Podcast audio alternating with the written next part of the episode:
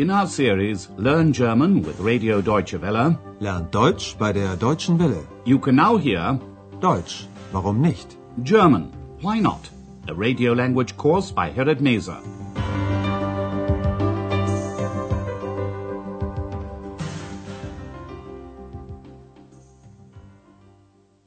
Liebe Hörerinnen und Hörer.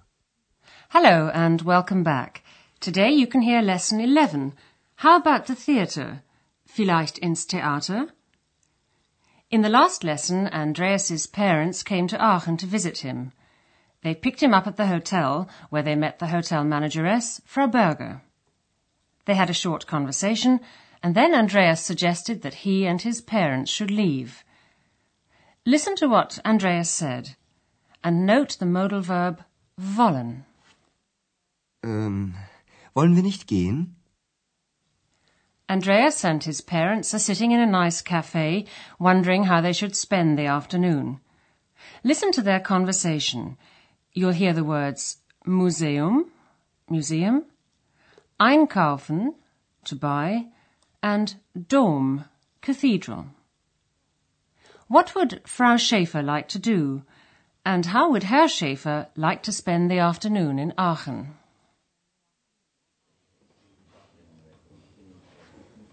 Was machen wir denn heute? Heute Nachmittag möchte ich unbedingt noch einkaufen gehen. Einkaufen? Ja, es ist doch Schlussverkauf. Stimmt. Und du, Vater? Ich möchte gern ins Zeitungsmuseum. Und in den Dom wollen wir natürlich auch. Und ich will in die Disco. Ex, sei still. Ach, das war wohl deine Freundin. Wo ist sie denn? Frau Schäfer would like to go shopping. Herr Schäfer would like to go to the newspaper museum. And both say they'd like to see Aachen Cathedral. Listen again. Herr Schäfer begins by asking, What are we going to do today? Was machen wir denn heute? Frau Schäfer says she really wants to go shopping this afternoon. Heute Nachmittag möchte ich unbedingt noch einkaufen gehen. Andreas is surprised and says, Shopping? Einkaufen? Frau Schäfer tells him why she wants to go shopping. It's the end of season sales. Ja, es ist doch Schlussverkauf. Towards the end of summer and winter seasons, many clothes shops reduce the price of their goods. Often there are big reductions in price. Listen again to what Frau Schäfer says. Ja, es ist doch Schlussverkauf. Andreas's father would like to go to the newspaper museum. This museum is really worth a visit. Here you find newspapers from all over the world which have been collected since 1886. Herr Schäfer tells Andreas he'd like to go there. Ich möchte gern ins Zeitungsmuseum. Andreas's parents say they would also like to visit Aachen's famous cathedral, or Dome. And of course we want to go to the cathedral, they say. Und in den Dom wollen wir natürlich auch. X doesn't want to be left out of the conversation. She says she wants to go to a discotheque or disco. Und ich will in die Disco. Andreas's mother can't, of course, see X because she's invisible, but she recognizes that it's the same voice she heard on the phone when she rang Andreas. She says to Andreas, Oh, I suppose that was your girlfriend. Ach, das war wohl deine Freundin. And then she asks Andreas, Well, where is she then? Wo ist sie denn? Andreas doesn't answer the question as he doesn't know what to say. Instead, he tries to distract his mother's attention by making a suggestion, Vorschlag, to take both his parents' wishes into account. Listen again to their conversation. What two suggestions does Andreas make?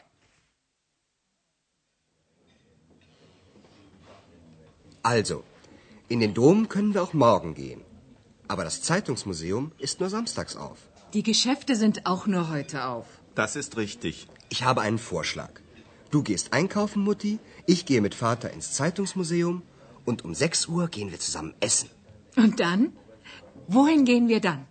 Vielleicht ins Theater. Ja, die Idee ist gut. Was gibt es denn sonst noch? Hier, Ich habe eine Zeitung.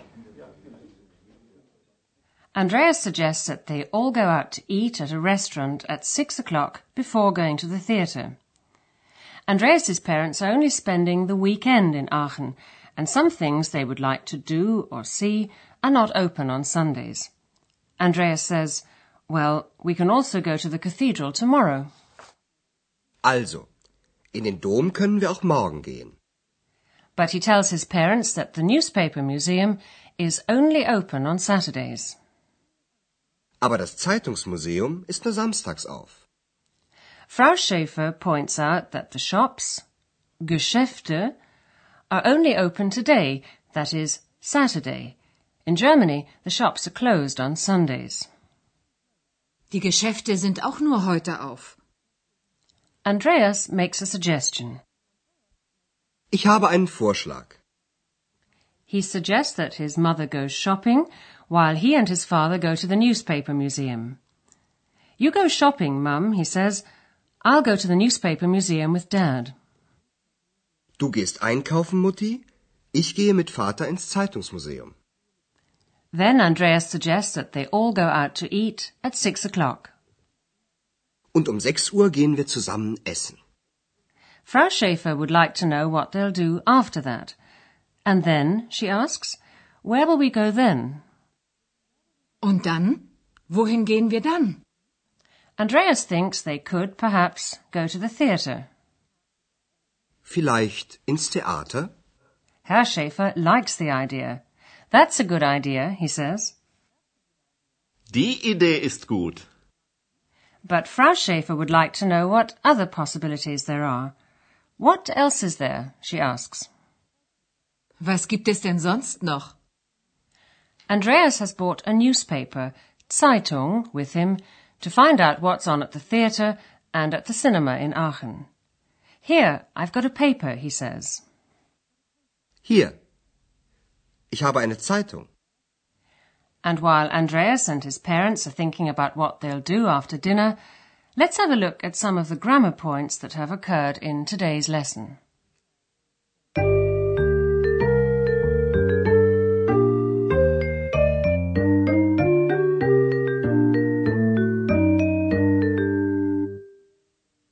Unlike English, German makes a clear distinction between the question where, for example, where is something, and the question where to, for instance, where are we going to? If no movement is implied, the question word in German is wo.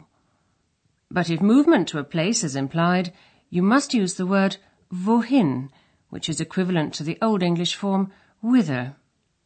Listen to this example. Wohin? Wohin gehen wir dann? So, wohin asks about a destination.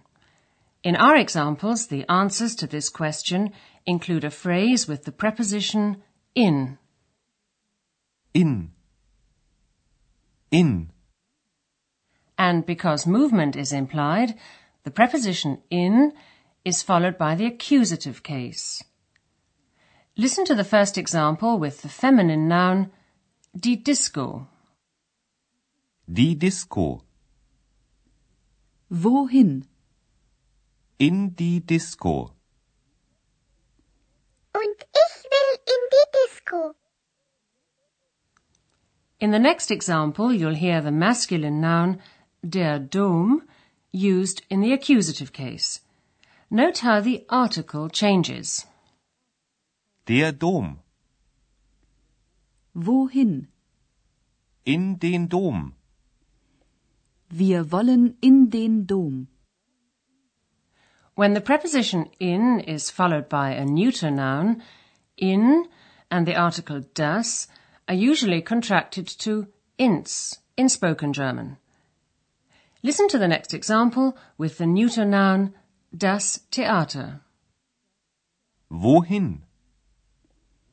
In das Theater. Ins Theater. Wohin gehen wir? Vielleicht ins Theater?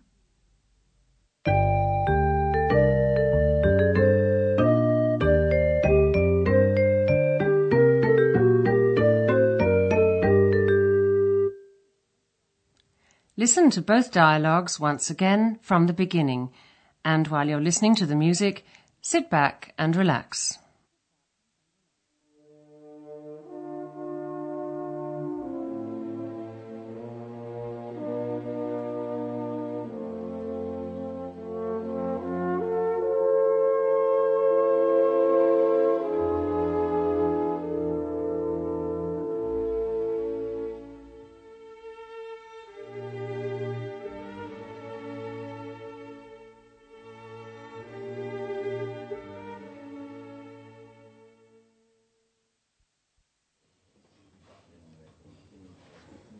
Was machen wir denn heute?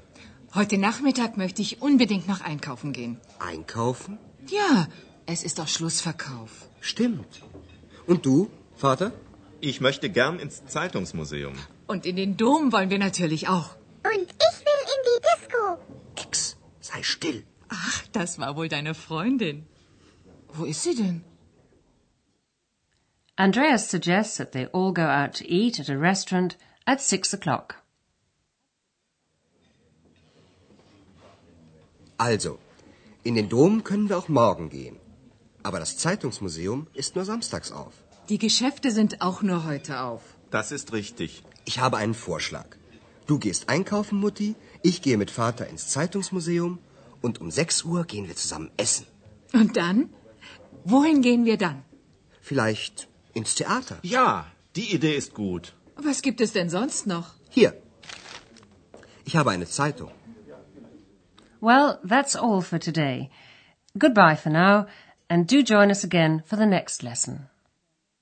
Bis dahin, auf Wiederhören.